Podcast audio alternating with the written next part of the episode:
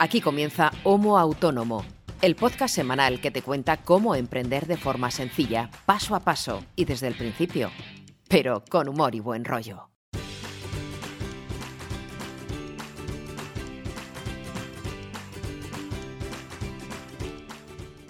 Quieto ahí, quieto ahí. Estamos aquí ya, tranquilo, tranquila. No, no te vayas, escúchame. Te voy a explicar un poco dónde estás, ¿vale? Por si acaso has llegado aquí por casualidad, te animo a que te quedes. Seguro que te vas a divertir. En este episodio y en todos los demás de Homo Autónomo se habla de cositas de emprendimiento, pero no como en cualquier otro sitio, desde la calle, desde el terreno firme y el mundo real. Porque si estás empezando a emprender o tienes pensado en un proyecto, emprender con un proyecto y no estás muy seguro de cómo hacerlo o cómo afrontar la tarea, que no suele ser fácil en principio, igual este rinconcito que has encontrado de casualidad te va a interesar. Ahora te cuento por qué. Si no estás aquí de casualidad o por suerte, porque te has saltado en el podcast en el episodio o lo que sea, sino que estás aquí cada semana, en serio, vete al médico. Háztelo mirar porque no, lo tuyo no es muy normal. Bueno, esto del emprendimiento es complejo, ya, ya te lo he dicho, y normalmente no se suele enseñar un montón de material, de mm, tips, de consejos, de dinámicas, de herramientas que en la vida real luego te son bastante útiles y muy interesantes. Eso es lo que pretendemos hacer en Homo Autónomo. Ayudarte con ese mm, conocimiento, esa cantidad de cosas que se deberían saber y no se saben hasta que se experimentan. No voy a estar aquí dándote la chapa yo todo el rato. Tranquilo, tranquila, que sería muy aburrido, súper pesado y carecería de gracia. Esto lo hacemos dos personitas. Ahora me presento para que sepas quién soy y lo hace también un amigo y compañero mío que se dedica al emprendimiento hace muchos años con razonable éxito dentro de lo que cabe es experto en transferencia digital, en marketing digital, asesora a empresas, a pymes, a particulares, a instituciones, en fin. Es un tío que trabaja y trabaja mucho en varios sitios. Algún día lo contaremos. Ese día va a llegar muy pronto. Y se llama Ángel Martín. Ángel, ¿cómo estás? Hola, Brito. Hoy voy a dar la chapa yo. Sí, bueno, la chapa, según cómo se mire, hay gente que, aunque nos parezca mentira a ti y a mí, disfruta mucho de esas chapas, tuyas y mías, y no solo eso, sino que aprende y alguna vez que otra hasta les resulta útil, que es lo que a mí más me flipa. Bueno, yo soy César Brito, aunque todo el mundo me conoce como Brito, es mi apellido. Me da un poco de rabia porque mi nombre de pila es otro, pero ya hace años que todo el mundo se dirige a mí de esa forma y luchar contra mm, la marea es imposible. Y yo soy periodista, me licencié en periodismo hace unos años, aunque hace bastante tiempo que me dedico sobre todo a la creación de contenido, a lo que se llama copywriting, crear textos para entornos digitales o para cualquier otro tipo de em, difusión o, soporte. Y hago esto con, con, mi amigo Ángel, pues porque me gusta el podcasting, sé un poquito de esto también, modestamente hablando, porque también he trabajado en radio, etcétera. Y bueno, me, junto aquí con mi amigo Ángel y con todos vosotros y vosotras para intentar pasar un buen ratito, reírnos un, poco, porque aquí vamos a hablar sin pelos en la lengua, siempre lo hacemos así, sobre todo yo. Y bueno, eh, algún día os contaremos, tanto Ángel como yo, alguna parcela más personal o más mm, distinta del trabajo de nuestros perfiles, porque siempre nos lo, estáis demandando. El programa 100 está ahí al lado, así que lo haremos en ese momento, pero eso será más adelante. No sé cuándo escucharás esto, pero bueno, si estás siguiendo los episodios más o menos de forma regular, semanalmente, que es como publicamos, sabrás que eso va a llegar más pronto que tarde. Pero hoy no vamos a hablar de eso, hoy vamos a hablar del el plan de negocio. Si has revisado el archivo de nuestros capítulos, sabrás que hemos iniciado una serie dedicada a este tema, el plan de negocio, hace relativamente poco. Y hoy vamos a hablar de la primera fase o la primera parte, digamos, de contenido real del plan de negocio del que ya Ángel nos habló hace unos episodios.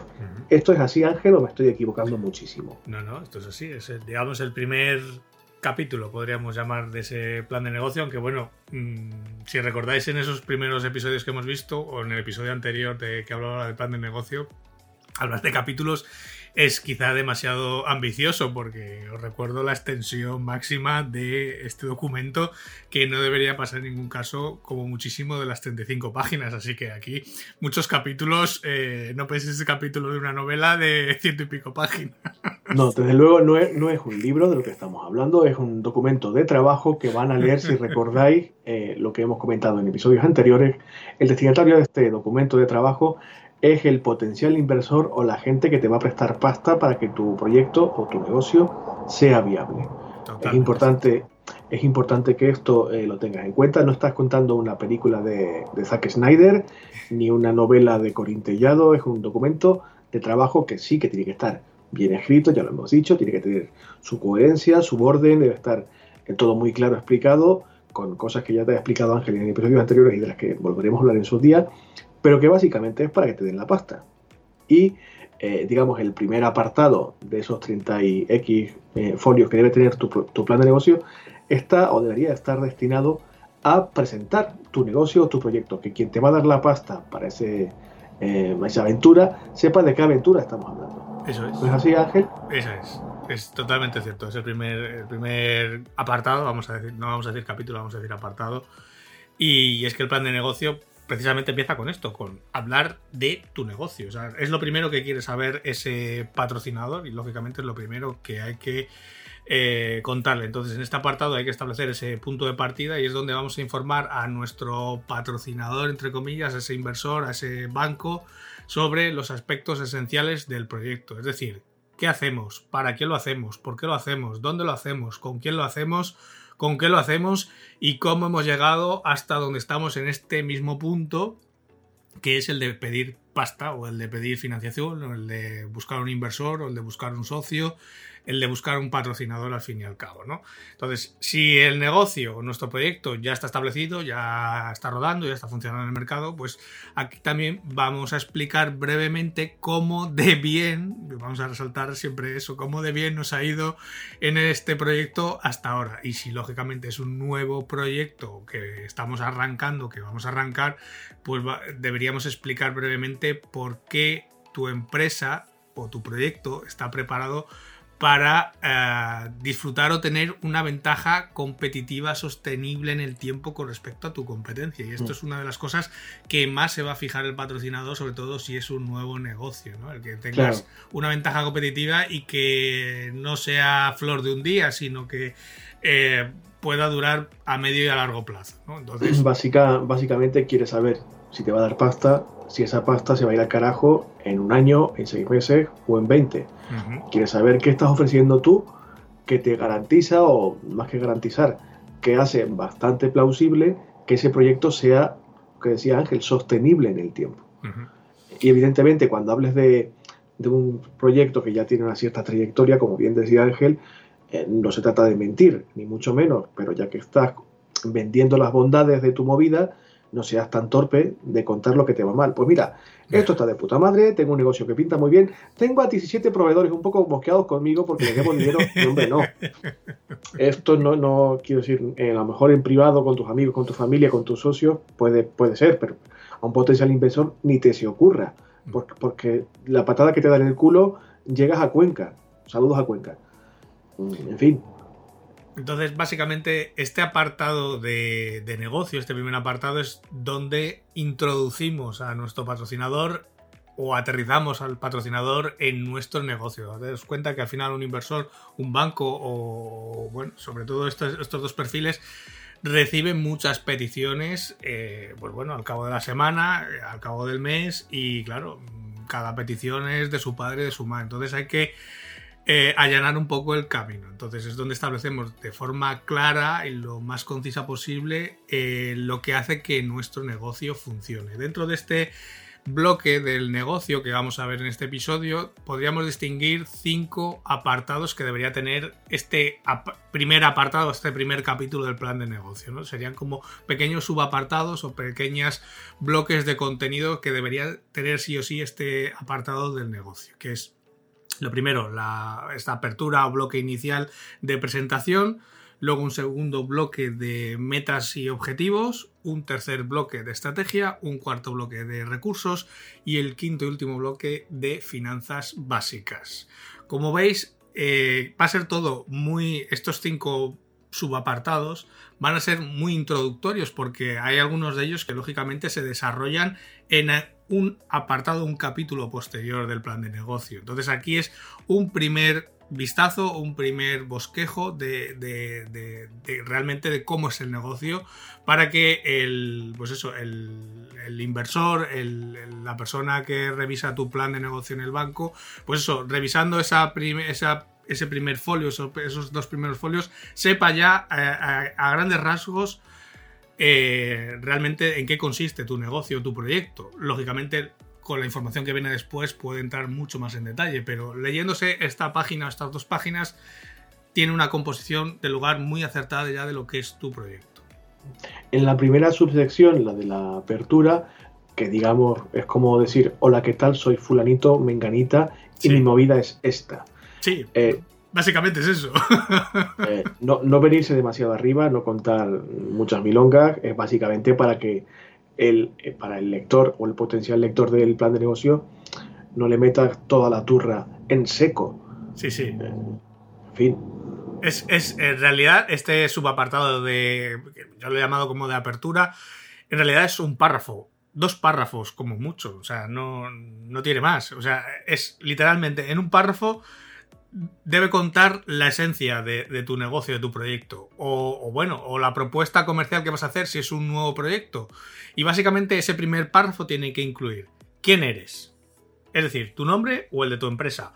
O bueno, o si un nombre o un seudónimo si el tuyo es un plan de negocio confidencial. No creo que vaya a ser el caso, pero básicamente tu nombre o el de tu empresa o el de tu proyecto. ¿En qué productos o servicios te centras? ¿A qué grupos principales de clientes atiende el proyecto? Es decir, ¿a quién le vas a vender esos productos o servicios? ¿Dónde tienes tus sedes? ¿Dónde realizas operaciones y dónde vendes? básicamente tu mercado, que definas un poquito tu mercado. Y con qué éxito, eh, entenderlo entre comillas, es decir, en términos de ingresos y margen operativo, eh, has tenido hasta la fecha y en qué año, ¿no? Pues normal es eh, aportar ese dato del ejercicio pasado, si el proyecto ya está rodando, entendiendo como margen operativo, que lo he dicho así de pasada, lo que es el beneficio operativo dividido entre las ventas, ¿vale? Pues un poco saber ese, margen. Eso es lo único que se necesita en esta primera en este primer subapartado, en esta primera etapa, que es, no es más que una introducción a la empresa o al proyecto, y al plan de negocio casi como si dijéramos en un elevator pitch, como si lo contases en 30 segundos. Y luego lo único es, a continuación, lo que ya tienes que es empezar a introducir eh, o a exponer brevemente cómo ha evolucionado esa empresa, ese proyecto a lo largo de este tiempo en términos ya de metas y objetivos, de estrategias, de recursos y finanzas, que eran los otros cuatro apartados que veíamos antes. Pero como veis, este este primer apartado o su apartado de apertura eh, es muy sencillito. Es que no tiene que contar más que esto, o sea, casi que es como, planteátelo como una, un encuentro casual físico con otra persona en tiempos no pandémicos. Hola, ¿qué tal? Das la mano, mira, soy fulano, soy Brito en este caso, vengo a que me des un millón de euros para X, lo que sea. Eh, a ver, y lo quiero porque tengo pensado en montar este negocio, este proyecto que se llama así, que se va a mover en este sector, pretendo ganar X eh, con esta viabilidad, con estos recursos, eh, dirigiéndome a este mercado nacional o internacional, etcétera. O sea, lo esencial para que no se pierda el potencial lector. Y ya está. Y punto. O sea, no, no cuentes tu vida. Sí, un párrafo, dos a lo sumo, no más. Lo, siguiente que hay que empezar a entrar en este, en este primer bloque que vemos hoy del negocio son tus metas y objetivos. Y aquí eh, este es un campo en el que la tendencia a divagar es altamente probable, ¿vale? Porque la mayor parte... Em, iba a decir iba a decir una palabra, no sé si decirla. Dilo, dilo, dilo, dilo, La mayor parte de lo que podemos escribir aquí son pajas mentales. ¿Es así? Uy, uy, que, uy, que me ofendo por decir paja mental. Uy, uy, qué ofensa. Uy, qué ofensa. Cuando realmente antes estaba eh, pensando, cuando hablabas del potencial nombre de clave, si es un proyecto, eh, un proyecto confidencial, estaba pensando, Dios mío, quiero ser el cipote enmascarado, por favor, por favor, quiero ser el cipote enmascarado. Y tú preocupándote por decir paja mental. Bueno, en A ver, al lío. Sí es verdad que eh, hablando de metas y objetivos o de, o de cosas que en teoría pueden pasar en el futuro en nuestra cabeza, se nos puede ir mucho la olla y montar aquí una película de Tim Burton de puta madre. Sí. Es que al final, eh, a ver, aquí podemos eh, debatir, e incluso daría casi para un episodio separado, eh, pues eso, cómo articular la visión, la misión, los fines, los propósitos, las metas, los objetivos, los valores, las creencias, los principios, bla, bla, bla, bla, bla, bla, bla. O sea, esto es, como digo, mucho humo, mucho ejercicio de creatividad, mucha suposición, mucho yo creo que, pero eso es todo teoría, pero luego la práctica, si realmente haces todo eso que acabo de describir eh, y hayas lidiado con todos esos eh, matices que separan la visión de la misión, los propósitos de las metas, de los objetivos, los valores de las creencias, en realidad si te paras a hacer todo eso, para cuando quieras acabar de hacer el plan de negocio es que tendrás que volver a empezar a hacerlo otra vez porque ya estará completamente desactualizado. Entonces es mejor no, liarse mucho con esto, ir sobre todo al grano. Yo, ahora, ahora lo comentarás tú, digamos, que, qué características, mm, sobre todo más esenciales, tiene que tener este subapartado. Pero yo me, me, temo, y no lo sé porque estoy hablando un poco al pedo, ¿no? Pero me temo que esto que se incide mucho en las escuelas de negocios y en la formación, digamos, académica y teórica, se insiste mucho y es verdad que es muy importante, sobre todo que uno lo tenga claro, la misión, la visión, los objetivos, digamos, para saber dónde, vas, dónde te vas a, colocar y con qué, entiéndeme, con qué actitud, entre comillas, con qué disposición empresarial. Pero en este caso, en el plan de negocio, eso no es que sobre. Tienes que tenerlo claro tú, pero no tienes que plasmarlo aquí. Porque es lo que te dice, empiezas aquí a, perderte en infinidad de barroquismos y de matices ínfimos y de tal y cual, que aunque tengas talento para escribir y quede de puta madre sobre el papel, no, no resulta útil para, para el, objetivo que tiene el plan de negocio, que es conseguir pasta. Y te garantizo que la gente que maneja pasta, otra cosa no, pero tiempo no le gusta perderlo, porque precisamente tienen pasta porque aprovechan mucho su, su tiempo y lo aprovechan muy bien. Y como estén, digamos, mm, enrocados con un subapartado de un plan de negocio, que además es de los primeros, que es de lo primero que lee, y con lo primero con lo que se enfrenta, y te empiezas a perder en, cosas conceptuales y de, dices, bueno, venga, hasta luego. No lo va ni a, terminar. Sí, básicamente aquí lo que se debe usar son metas y objetivos, así de simple. Y vamos a definir claramente qué es cada cosa. Una meta es algo que tu proyecto o tu empresa pretende ser, es decir, cómo se describe esa empresa o ese proyecto en palabras. Y un objetivo podríamos definirlo como un punto de control que ayuda a medir si esa meta que hemos definido antes se ha logrado o no se ha logrado. Y por lo general se establece en números, son variables. Es decir, son al final una métrica, un KPI que nos ayuda a definir eh, es decir, el objetivo nos ayuda a definir si hemos conseguido la meta que habíamos planteado antes en palabras o no. Ángel, una cosita. Es posible que quien nos esté escuchando eh, no tenga ni puta idea de lo que es un KPI. ¿Podrías explicar muy brevemente lo que es un KPI? Nada, es una. Eh, una no deja de ser un punto de control, es una métrica. Lo voy, a, lo voy, a, poner con un ejemplo. Mira, una de las metas, por ejemplo, de tu empresa o de tu proyecto puede ser que ser puede ser el proveedor de servicios más centrado en el cliente del norte de España. ¿vale? Imagínate que tienes un proyecto que opera aquí en el norte, pues tú quieres ser el proveedor de servicios o de los servicios que tú ofreces más centrado en el cliente del norte de España. Entonces, los objetivos para respaldar si esa meta se cumple o no se cumple podría ser, por ejemplo, el tener una calificación de muy satisfecho por tus clientes del 30% en tu encuesta anual de clientes para este 2021 y del 35%, por ejemplo, para 2022. Es decir, subir el año que viene un 5% en esa calificación de tus clientes. Por lo tanto, aquí la meta es direccional. Es decir, yo quiero ser el proveedor de, los servicios que ofrezco más centrado en el cliente de, pues bueno, pues de España o del norte de España o de la región que sea, ¿no? Eso me dirige hacia, hacia, pues sí, hacia una meta, pero los objetivos son mucho más específicos. Vale, sí, tú quieres ser eh, el proveedor más centrado del cliente, pero ¿cómo lo mides? ¿Cuánto? Eh, ¿Cuándo lo logras? ¿no? Ya hemos hablado en algún episodio de esos objetivos SMART, que son, pues eso, que son específicos, que son medibles, que son alcanzables, que son relevantes y que están limitados en el tiempo. Lo hemos abordado en algún episodio, incluso en varios, yo creo.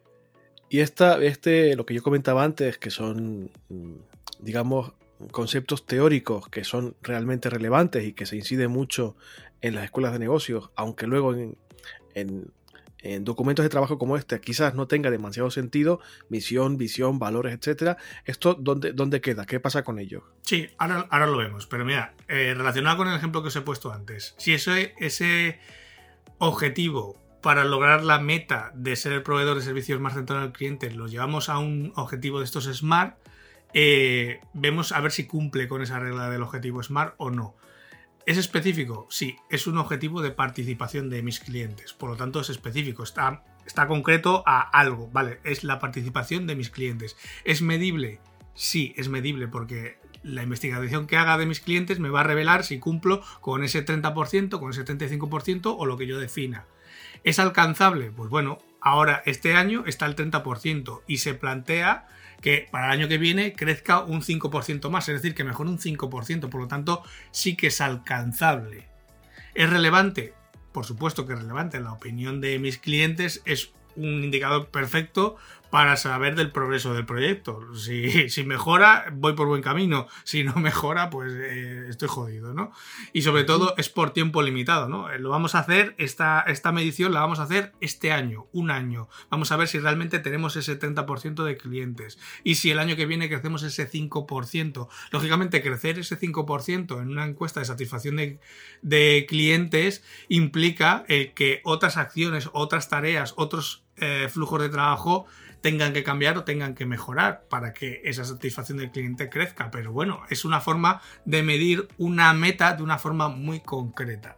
Entonces, ¿qué realmente pasa con todos esos, eh, esos otros términos que decías tú antes? La misión, la visión, etc. Vale, supongo que eh, a ese patrocinador al que tú le estás presentando el plan de negocio quiere saber, por ejemplo, cuál es la misión del proyecto. Es poco probable, pero bueno, es posible. Entonces, eh, veamos cómo incluirlos, aunque sea en esencia. La misión, en teoría, es lo que distingue a ese proyecto del resto de la competencia. ¿Ok? Pero en la práctica, esto se puede tratar igualmente como un objetivo, de los que hemos visto antes. La visión, en teoría, es hacia dónde apunta la empresa al proyecto o hacia dónde se dirige. ¿Vale? Es como una meta de las que hablábamos antes. Y esto de nuevo lo podemos tratar como una meta, un objetivo, de los que justo acabamos de ver con el ejemplo. Los objetivos, lógicamente, se pueden tomar como objetivos, porque son objetivos en sí mismos. Los propósitos es exactamente, exactamente lo mismo, son objetivos igualmente.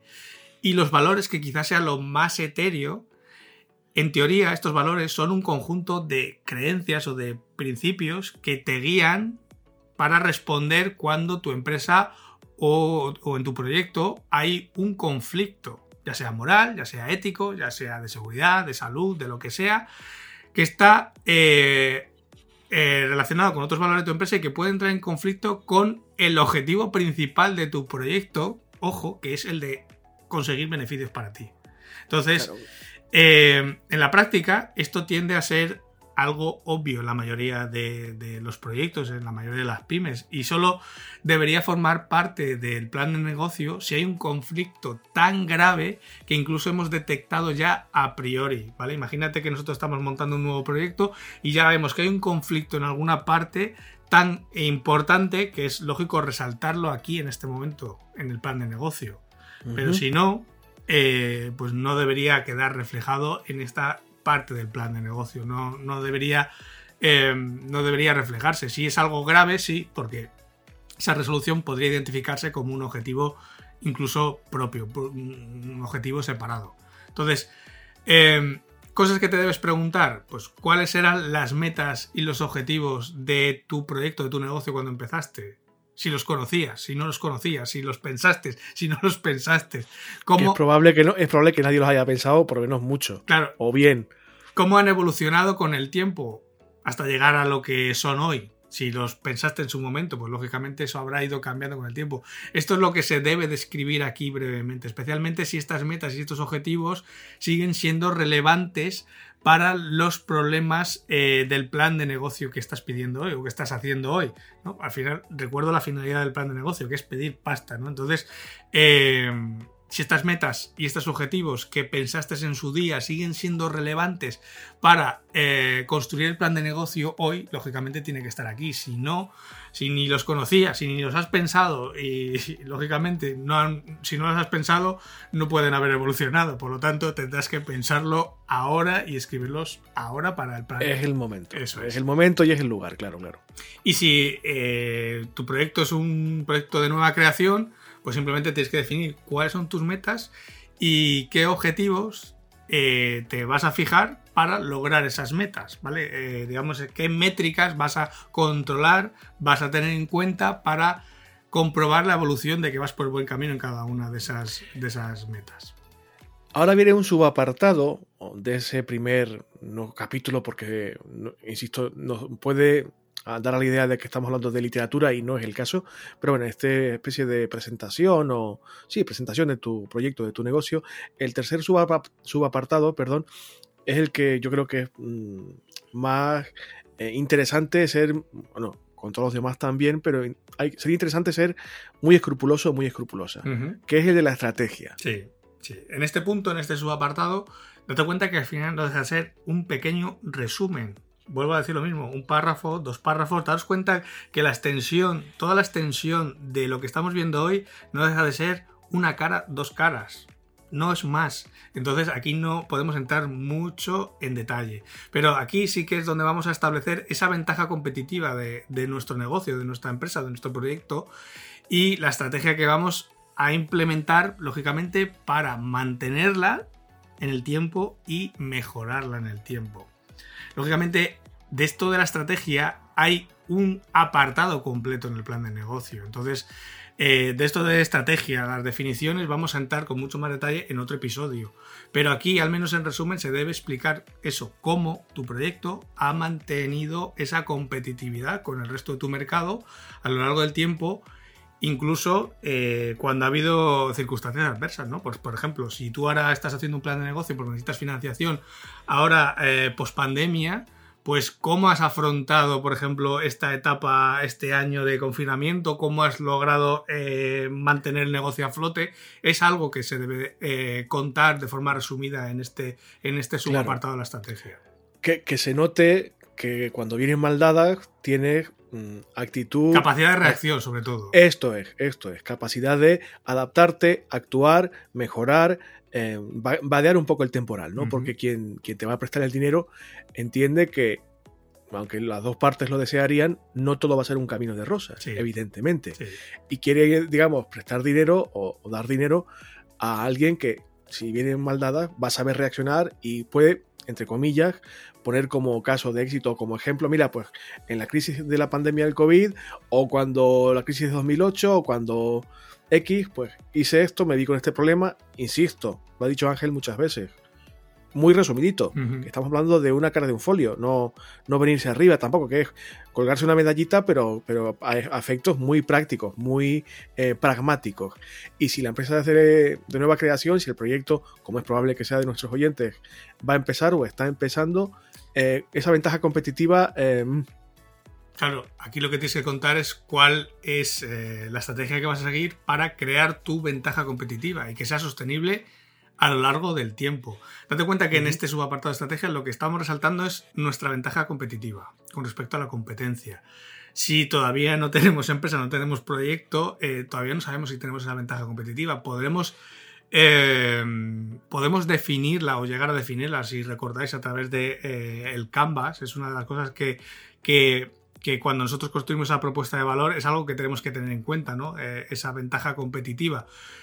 Pero eh, aquí lo que vamos a resumir es qué vamos a hacer para crear esa ventaja competitiva y sobre todo cómo mantenerla. ¿Ok? Y bueno, y ahora viene, digamos, un, apartado que podría no estar porque realmente tiene su sección propia en el plan de negocio, el que habla de los recursos, de, lo que te hace falta para que tu proyecto, digamos, tenga, eh, tenga más que validez, sea viable. Pero bueno, aquí también estaría bien em, hacer un resumen muy, muy esquemático, muy esencial de esos recursos, ¿no? Sí, sí, date cuenta que esta parte, este subapartado de recursos, hace un o está bastante ligado con el bloque de eh, recursos clave del lienzo del modelo de negocio, del Canvas. Y precisamente está eh, aquí resumido porque los recursos que necesita tu proyecto, tu empresa o tu negocio se comen una parte importante de los costes, ¿no?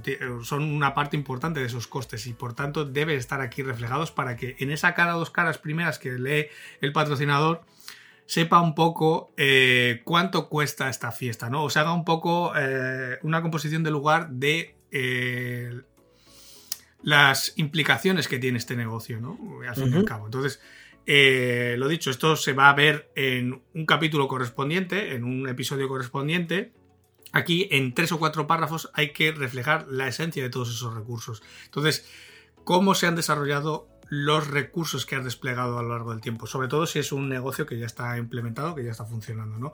Aquí es donde, sobre todo, un cronograma eh, puede ayudar mucho. ¿no? Aparte de que lo puedes acompañar con, con texto, está bien eh, usar una especie como de timeline o de, o de, cronograma, porque aparte de ser más visual, pues bueno, eh, ayuda a entrar mucho el tiro en lo realmente importante. Entonces, ¿qué recursos debemos cubrir, por ejemplo? Pues sobre todo la ubicación y la escala de esa infraestructura comercial que tenemos, por ejemplo, si tenemos eh, sede o oficinas, donde tenemos las instalaciones de fabricación, eh, si tenemos distribución, si tenemos otros centros de infraestructura, lo que sea. Eh, ya son, das cuenta que aquí hablo de una empresa mediana grande, ¿vale?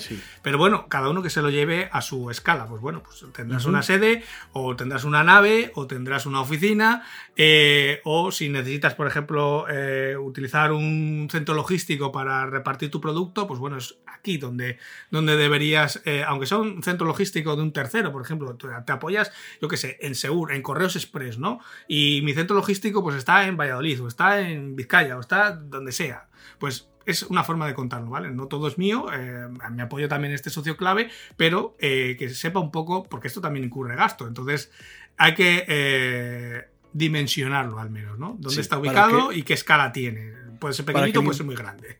Para que el inversor tenga una panorámica un poco de, cómo va a funcionar toda la, toda la maquinaria, por decirlo así. Maquinaria entre comillas, que estamos hablando de todo tipo de, negocios, no solamente industriales, pero vamos, conceptualmente hablando.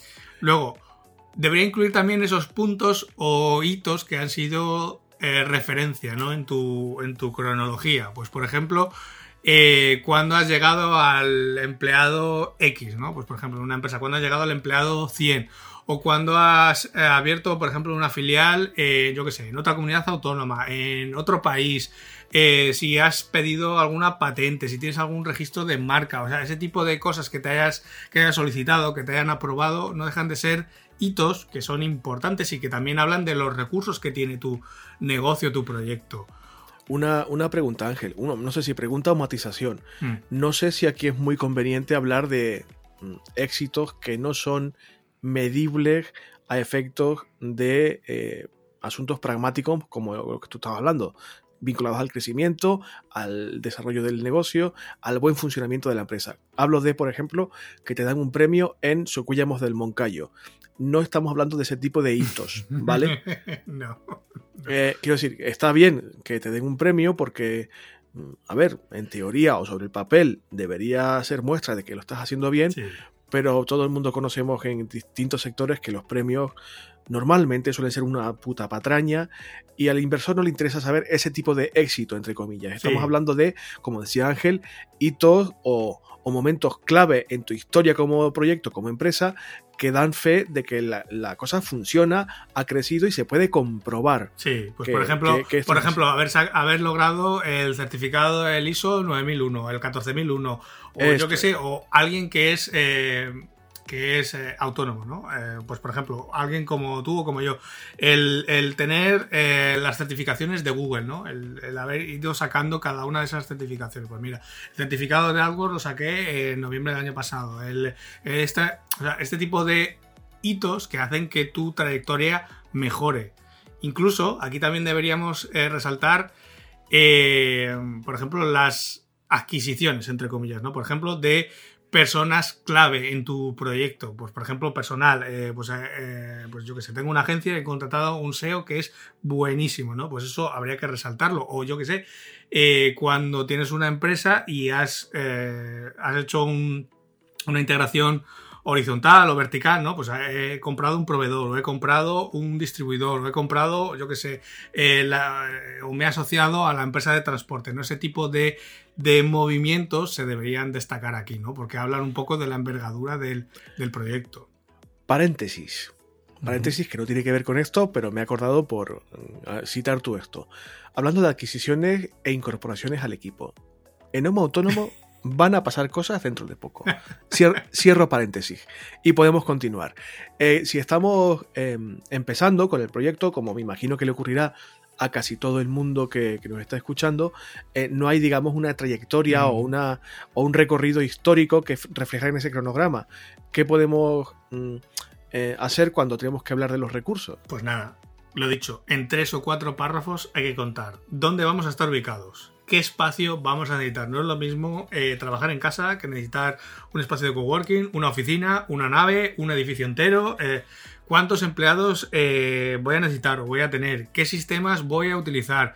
¿Quién los va a administrar? ¿Vale? Un poco definir esos roles o esos equipos, ¿vale? Recordar que estamos en tres o cuatro párrafos y que esto se va a desarrollar luego posteriormente. Entonces, un poco ese detalle.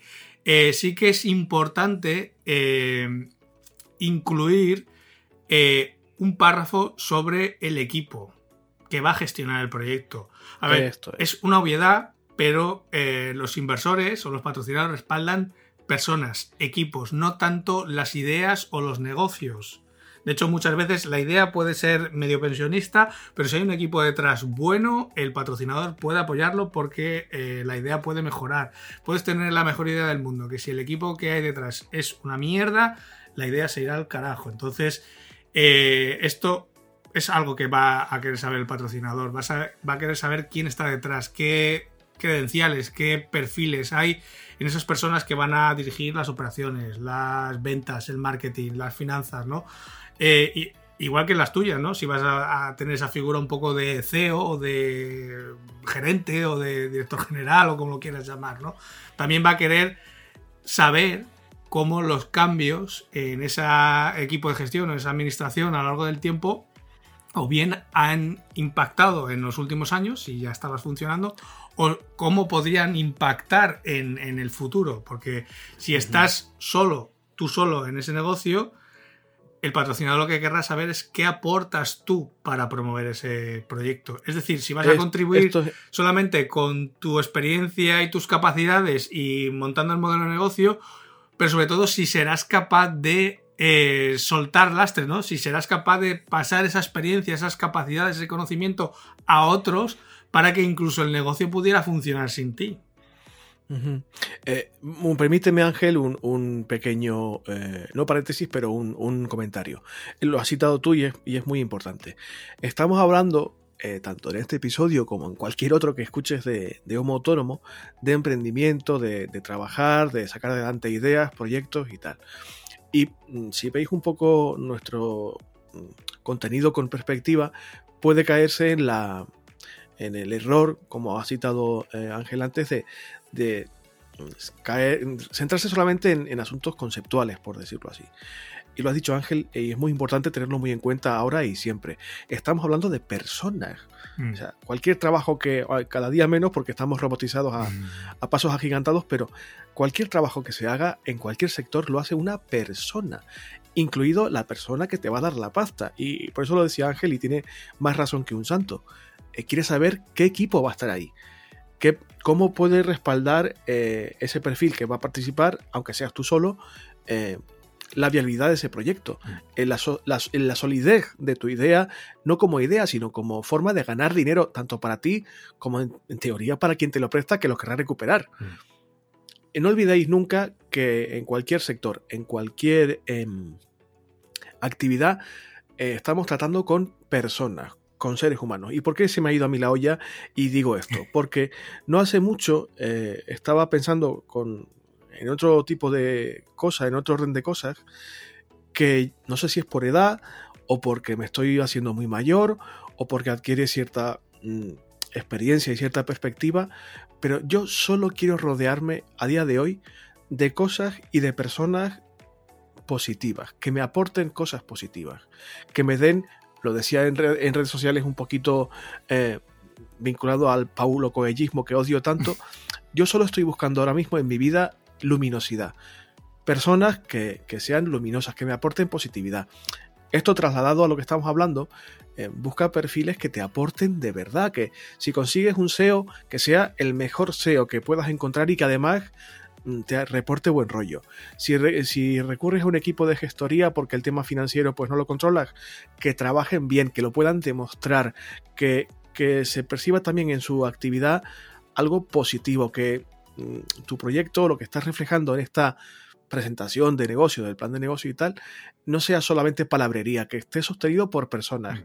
Y esto al inversor no le importa tanto que sea buena gente, que sea luminoso, como yo decía, pero a mí sí, a ti sí debería importarte. Aparte de que sea un perfil sólido, que es lo que, lo que interesa y lo que estamos hablando aquí, eh, también quiero dejaros ahí de, como nota al margen, oye, rodeate de personas eh, positivas. El, ejemplo clarísimo, ahora, ahora cierro el, la digresión, Ángel, no te preocupes, que ahora te dejo continuar, que estamos aquí un poco divagando, pero el ejemplo eh, claro eh, lo tenéis aquí, en Homo Autónomo. Yo no, no puedo hacer esto si no tengo a alguien como Ángel al lado. Y no solamente por, por su capacidad profesional, por lo que hace y cómo lo hace, las cosas que aprende, las cosas que me enseña a mí, sino también cómo es él como persona. Yo si tuviera que presentar un plan de negocio para conseguir pasta para este eh, proyecto, tendría que hablar de eso, de cómo eh, su perfil profesional, de cómo eh, puede aportar a este proyecto, cómo aporta de hecho, y también cómo incide en mi forma de entender el trabajo, en mi perfil profesional también, etcétera, que también el mío tendría que estar presente. Mm.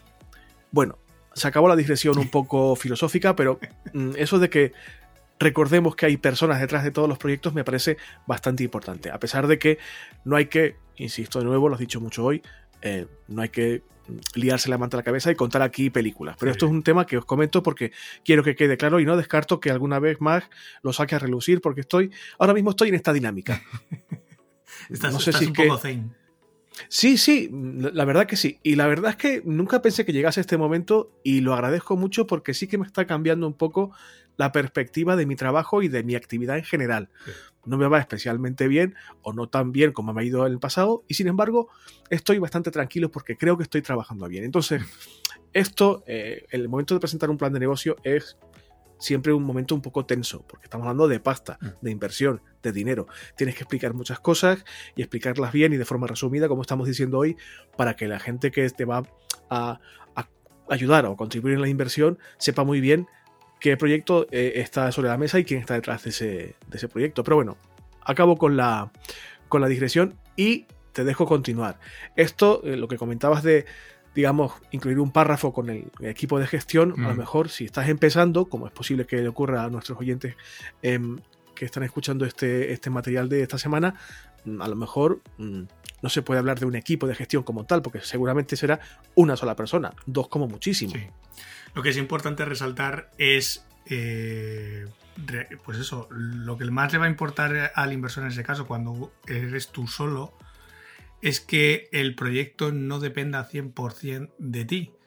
Porque si es en ese caso, eh, al, inversor seguramente le entren bastantes dudas, ¿no? Porque ¿qué pasa si te pones malo? ¿Qué pasa si te pasa algo? Te parte una pierna y no... Te mueres. Eh, claro, eh, el negocio desaparece, ¿no? Entonces hay que intentar reflejar que, vale, que sí, que parte de, lo que vas a hacer, parte de tu conocimiento, de tu experiencia y demás, pero que ese conocimiento, esa experiencia o esas capacidades se puede eh, escalar rápidamente o se puede, eh, podríamos decir, clonar en otra persona o en otras personas, ¿no? Que no dependen solo de ti. O sea, que puedes transferir ese conocimiento y que el negocio puede funcionar sin que tú estés.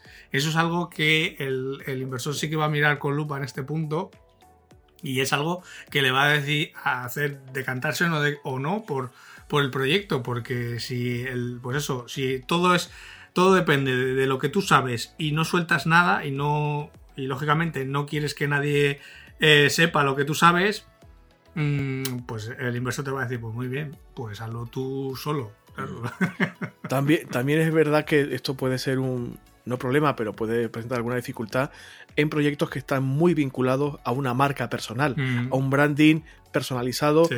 que está el, digamos, el proyecto, el negocio, la forma de ganar pasta muy relacionada o muy vinculada a una cara, a un nombre, a pienso en, no sé, en influencers, en gente, entre comillas, famosita, em, o, o si tú has desarrollado una carrera eh, exitosa en tu sector y eres muy conocido, muy conocida, si vas a usar esa marca personal, tu cara, tu nombre, tu todo, eh, tu identidad visual, todo, para sostener eh, ese proyecto, si es la única ventaja competitiva de ese proyecto, al inversor no le va a interesar demasiado porque si tú, como decía antes Ángel, mm, desapareces un poco del escenario, ya sea temporalmente, de Sí. forma definitiva, el negocio deja de tener sentido. Mira, te pongo un ejemplo muy claro, que además a todo el mundo le va a sonar, porque lo hemos visto infinitas veces por la tele.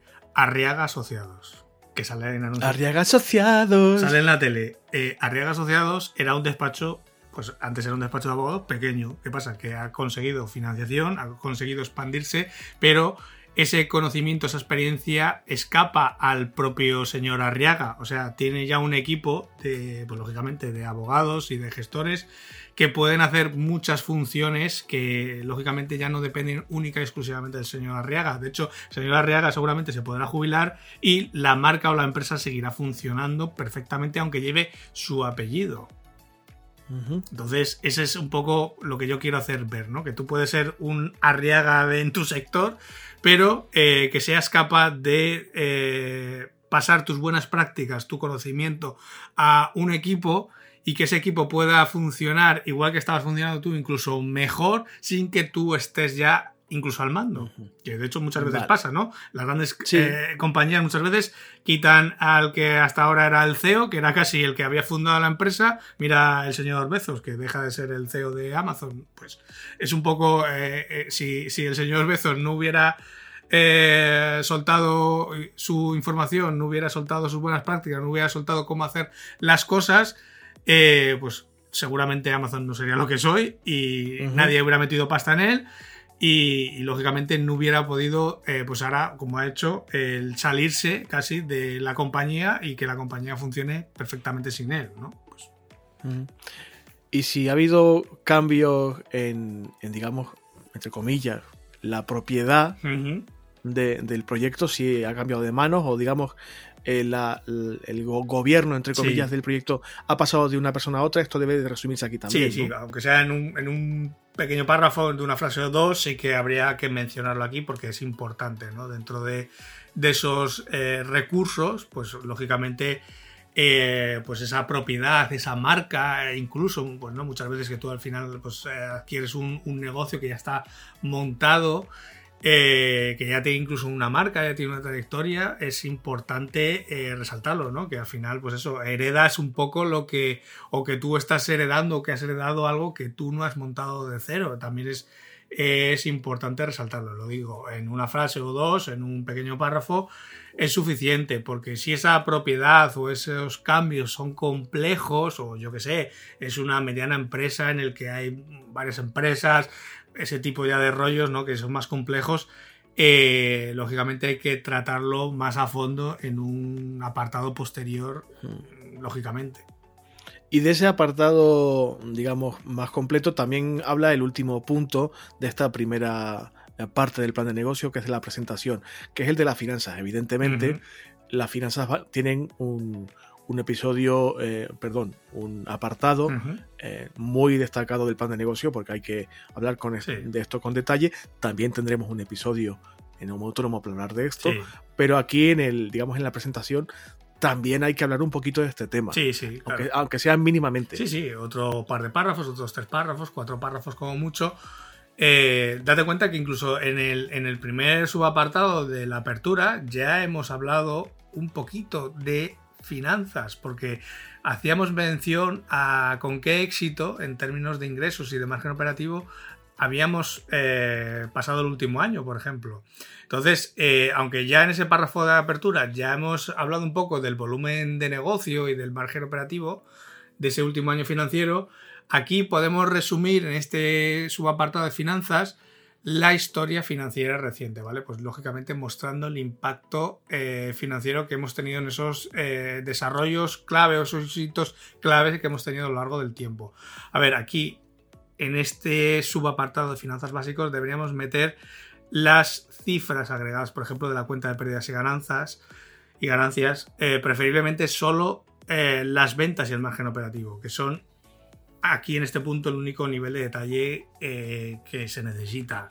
Los datos, por ejemplo, del balance, del flujo de caja y el resto de métricas se deben dejar para los detalles del capítulo de finanzas correspondiente. ¿no? Aquí es una breve introducción un poco eh, pues un poquito más extensa que la frase que hemos hecho en el apartado de eh, apertura ¿no? o de presentación.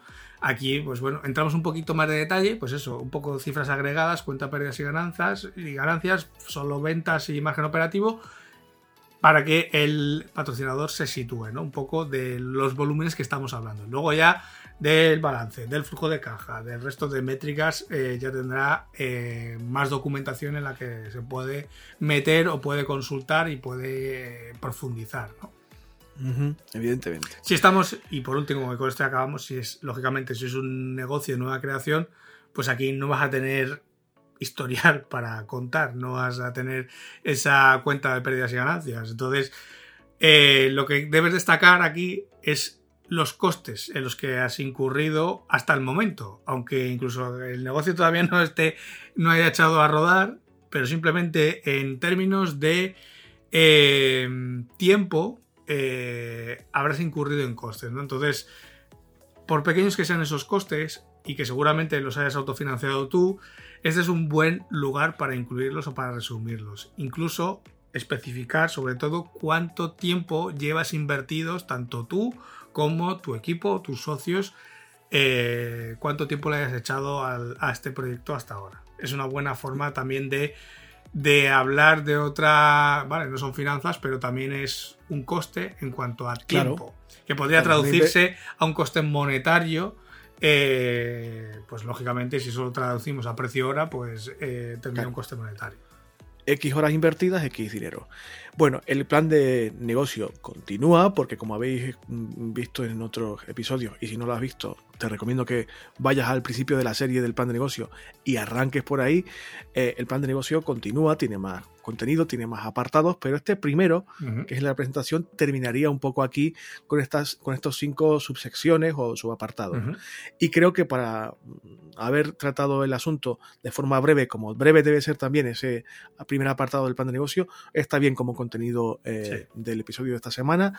Podemos dejarlo aquí en principio. Eh, como hemos dicho otras veces, esta serie continuará y cada uno de estos aspectos clave, pues no sé, el aspecto financiero y todos los puntos o hitos relevantes del plan de negocio, que insistimos es un documento de trabajo relativamente breve, no es la última novela de Dan Brown, y mucho menos, em, debe eh, seguirse desarrollando, cosa que haremos en siguientes episodios, pero en lo que es el contenido de esta semana, del episodio del podcast de esta semana, eh, con esto es más que suficiente.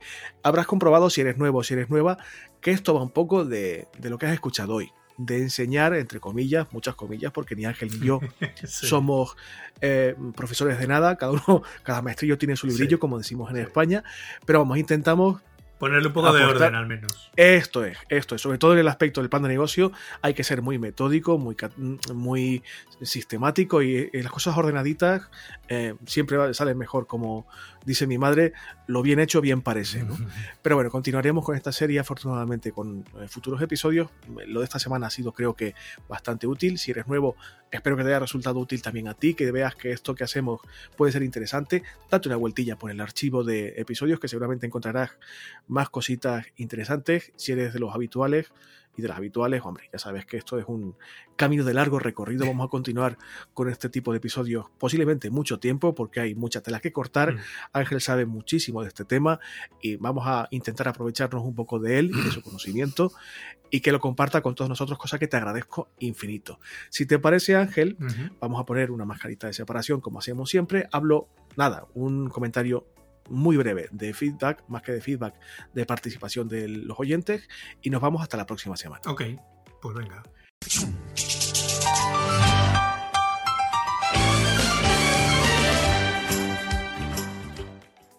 Bueno, eh, hablo de, em, como decía, más que feedback, participación.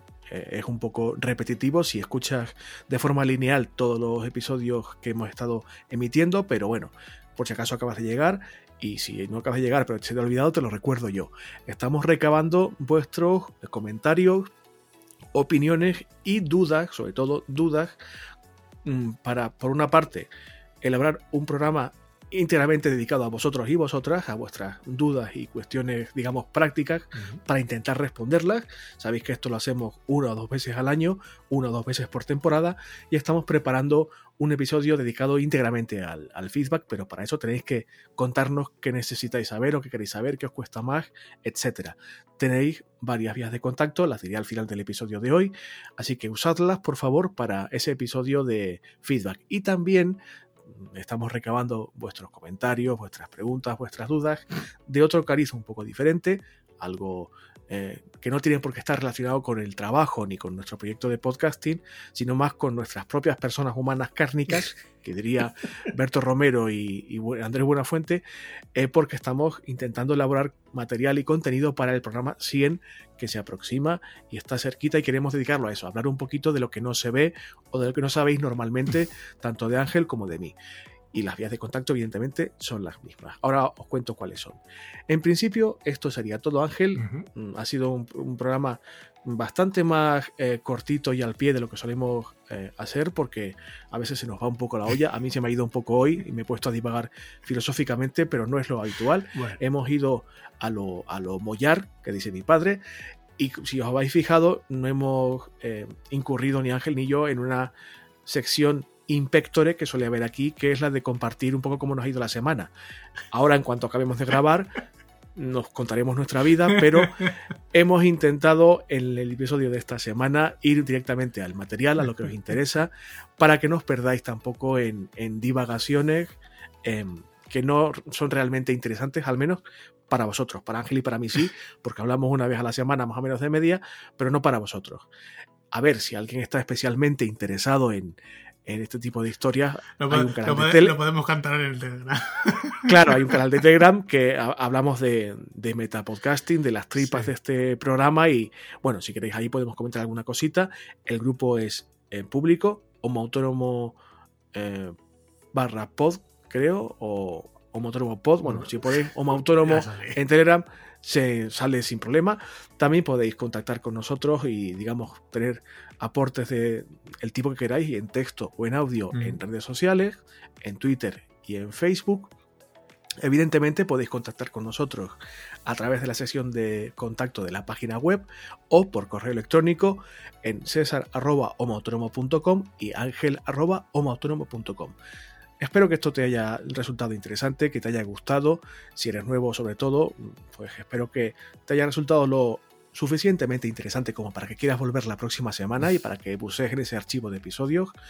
Eh, si eres fiel, de verdad, Ángel y yo estamos eternamente agradecidos. Esto realmente es para vosotros y para vosotras, si no, no tendría mucho sentido. A ver, Ángel y yo seguramente seguiríamos hablando de esto a, título privado, pero el tema de hacer un podcast es realmente para la gente que está al otro lado y os lo agradecemos muchísimo.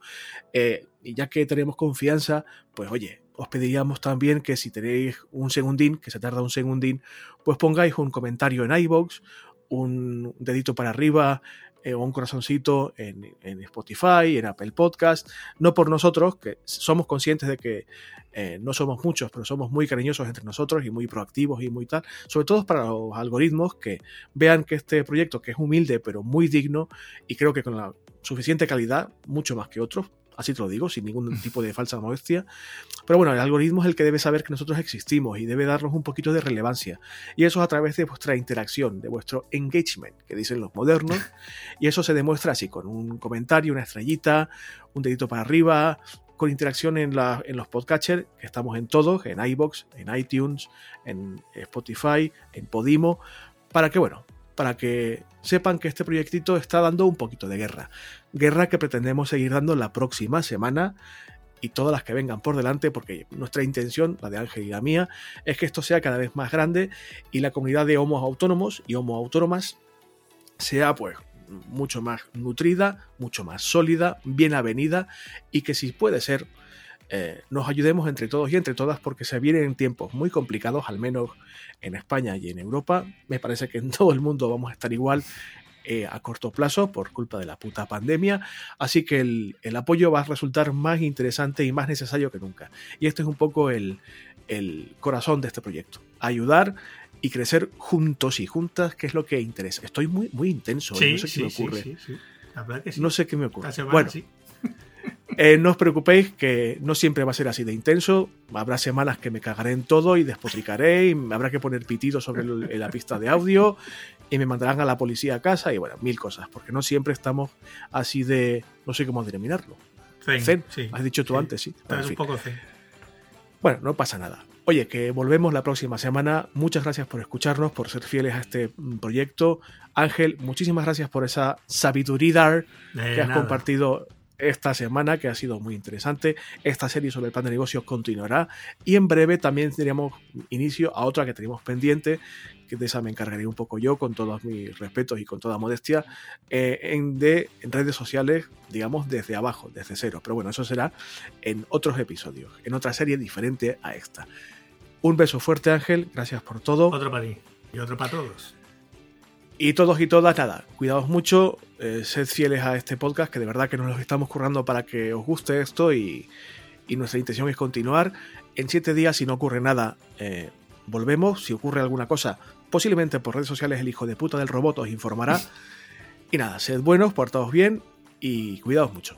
Adiós. Adiós a todos.